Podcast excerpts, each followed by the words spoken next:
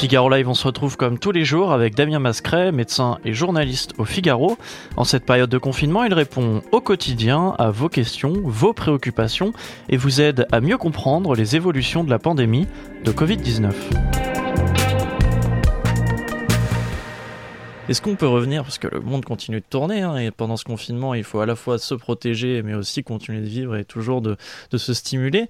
Euh, quels sont les gestes, ou en tout cas les, petites choses du quotidien qu'on peut faire pour euh, bah, à la fois se renforcer, mais aussi euh, se protéger Alors, pour se renforcer, c'est vrai que c'est un, argument commercial qu'on rencontre souvent, hein, booster l'immunité, renforcer l'immunité. en réalité, ce qui vraiment renforce l'immunité, ce sont des choses aussi simples que de bien dormir et d'avoir une activité physique. Donc, euh, c'est pas forcément facile en temps de confinement, mais vous avez non seulement une autorisation de sortie euh, quotidienne euh, pour regarder de l'activité, mais en plus euh, intérêt à le faire, là aussi pour, pour vous activer et vous stimuler. Donc ce sont des choses qui effectivement sont, sont connues pour, pour renforcer l'immunité. Pour ce qui est des, des vitamines ou d'autres, d'autres produits, c'est beaucoup plus difficile à dire. Ce qui est sûr, c'est que, et là aussi ça va en faveur de la sortie quotidienne que vous devez faire ou l'exposition au soleil, c'est que vous avez besoin de vitamine D et pour éviter une carence en vitamine D, il faut euh, exposer votre peau au soleil. Alors même une petite surface, hein, il suffit d'avoir les mains et le visage exposés environ un quart d'heure au soleil pour fabriquer la dose suffisante de vitamine D. Évidemment, si vous êtes un endroit où vous pouvez prendre un bain de soleil, euh, eh bien là, en quelques minutes, votre corps aura absorbé euh, la dose, la dose nécessaire. Par contre, il ne faudrait pas supplémenter en aveugle, c'est-à-dire prendre de la vitamine D comme ça de façon sauvage, en automédication, sans prendre un avis médical, parce que la vitamine D, là aussi à dose excessive, peut être toxique.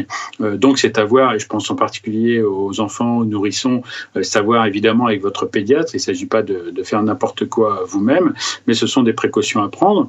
Et puis pour répondre à la, dernière question, s'agissant des courses, eh bien effectivement, lorsque vous rentrez euh, chez vous, alors vous pouvez laisser vos courses si vous craignez que pour certaines, je sais pas, des boîtes de conserve ou des boîtes diverses, quelqu'un ait éternué dessus et était peut-être malade, et eh ben les laisser pendant 3-4 heures reposer pour se débarrasser éventuellement de, virus vivants.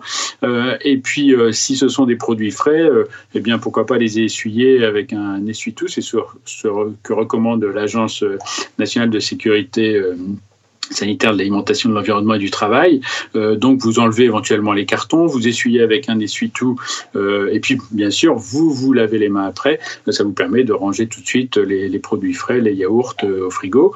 Euh, et, et, enfin n'oubliez pas que euh, le fait de chauffer, euh, de faire un plat au, au four, de chauffer suffit là aussi à détruire du virus si tant qu'il y en ait. dernière recommandation, même si c'est plus tellement les courses, c'est la préparation du repas, c'est que si vous êtes malade, vous, théoriquement, ne devez pas préparer le repas, quelqu'un d'autre euh, doit le faire. Et si vous n'avez pas le choix, eh bien, euh, là, idéalement, il faut évidemment avoir un masque. Si vous toussez et que vous n'avez pas de masque, le faire évidemment à distance de, la nourriture. Je pense notamment aux produits qui ne seraient pas chauffés ensuite.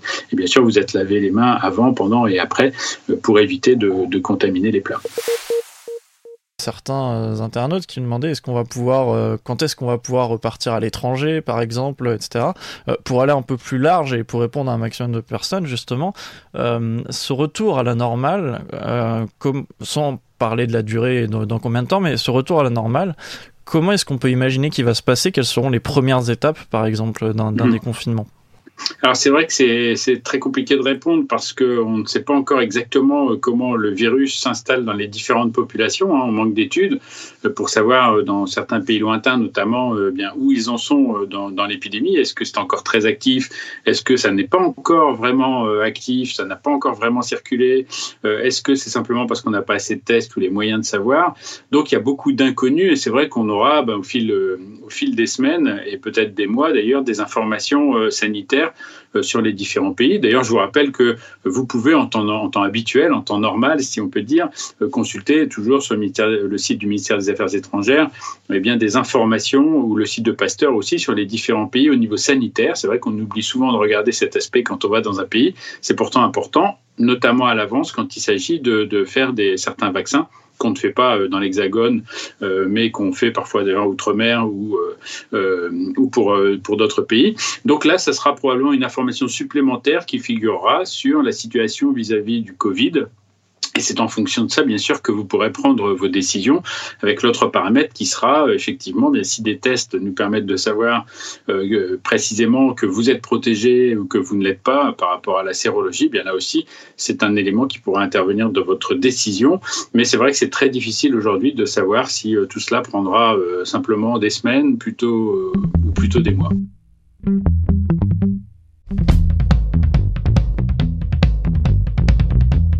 Également une question euh, qui est un peu plus large. Pourquoi on nous dit qu'il faut nettoyer son linge à 60 degrés quand logiquement la lessive devrait avoir le même effet sur nos vêtements que euh, du savon sur nos mains? À ce que je sache, on ne se lave pas les mains à 60 degrés. Il faut d'abord euh, raisonner en fonction de, nos mains qui sont des gants, hein, finalement, naturellement protecteurs, qui empêchent effectivement la pénétration du virus. Donc c'est pour ça que les portes d'entrée, hein, comme on dit pour ce virus, sont essentiellement la bouche, le nez, les yeux. si vous touchez votre bouche, euh, votre nez ou vos yeux avec des mains qui ont dessus euh, du virus, eh bien, vous risquez cette fois-ci de, l'intégrer, de l'absorber dans votre organisme, ce qui ne sera pas le cas si simplement ça reste sur la main. Alors avec le nettoyage des mains, c'est vrai que beaucoup de fantasmes circulent. L'idéal, encore une fois, on l'a rappelé, c'est de l'eau et du savon, euh, parce que eh bien, le virus est très sensible, est très sensible au savon. Donc, euh, quand on a les mains sales, ou en tout cas potentiellement contaminées, évidemment, de l'eau et du savon, c'est l'idéal. Si on n'en a pas euh, ou qu'on est en déplacement ou qu'on ne peut pas le faire, c'est par défaut que l'on recommande d'utiliser des solutions hydroalcooliques. Euh, mais évidemment qu'il est préférable de, faire de l'eau et du savon qu'une solution hydroalcoolique. Et évidemment que si vous avez les mains très sales, euh, utiliser une solution hydroalcoolique n'est pas la panacée parce que c'est simplement le principe de mettre en contact du virus avec euh, une solution qui détruit euh, le virus, mais tout est question de quantité, donc les mains très sales ne seront pas nettoyées. D'ailleurs, vous voyez bien, puisque vous n'essuyez pas vos mains après avoir utilisé la solution hydroalcoolique. sur le long terme, en principe, les mains supportent assez bien ce type de solution hydroalcoolique. Euh, sauf bien sûr si vous avez des maladies ou des pathologies dermatologiques sous-jacentes. Méfiance également si vous avez des petites blessures aux mains, des petites lésions, parce que là, pour le coup, la peau n'est plus protectrice et ce sont euh, des portes d'entrée euh, potentielles d'ailleurs pour les, pour les virus ou d'ailleurs pour tout, pour tout type d'infection. quant au nettoyage, eh bien, c'est vrai que c'est assez délicat parce que on connaît encore mal ce virus. Hein. N'oublions pas qu'on ne le connaît que depuis quelques mois, bah, pas moins de trois mois, et donc on ne sait pas effectivement quel est exactement euh, le bon processus, par exemple, de nettoyage des textiles pour se débarrasser éventuellement euh, du virus. Alors, on sait qu'il est thermosensible. On sait, euh, l'Agence nationale de sécurité sanitaire alimentaire du travail et de l'environnement a rappelé qu'il est même à basse température, 4 euh, minutes euh, à 63 degrés, et vous avez, détruit le virus qui pourrait être présent. Mais pourquoi ajouter effectivement des produits, des produits lavants et la température lorsqu'on fait une lessive? Eh c'est tout simplement parce que on, préfère miser sur tout parce qu'on ne sait pas exactement si la quantité qui est infiltrée dans du textile est mieux conservée. Voilà, il y il y a beaucoup d'inconnus, et c'est vrai qu'il n'y a pas de recommandation officielle aujourd'hui scientifique pouvant vous garantir que vous allez pouvoir nettoyer, euh, par exemple, votre écharpe euh, ou un textile simplement euh, par, par un nettoyage, tout simplement parce qu'on connaît encore mal ce virus. Merci de nous avoir écoutés. Avec Damien Mascret, nous vous donnons rendez-vous tous les jours de ce confinement à 13h. Retrouvez-nous sur la homepage du Figaro, Facebook et Twitch pour poser toutes vos questions sur le Covid-19.